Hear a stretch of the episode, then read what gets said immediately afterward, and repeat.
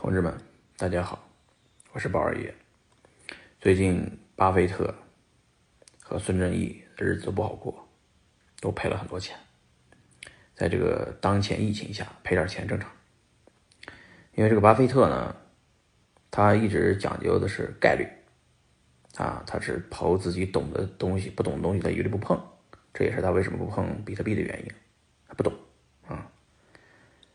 这个孙正义玩的是赔率，他他要的不是每个项目都成功，他要的是一个项目大成功，特别成功，就像他投阿里巴巴一样，投 WeWork 他赔了不少啊，但是他成功的那个项目一定要赚很多钱，他们玩的模式不一样。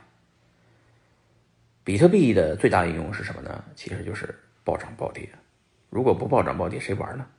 对吧？同志们，大家好，我是宝二爷。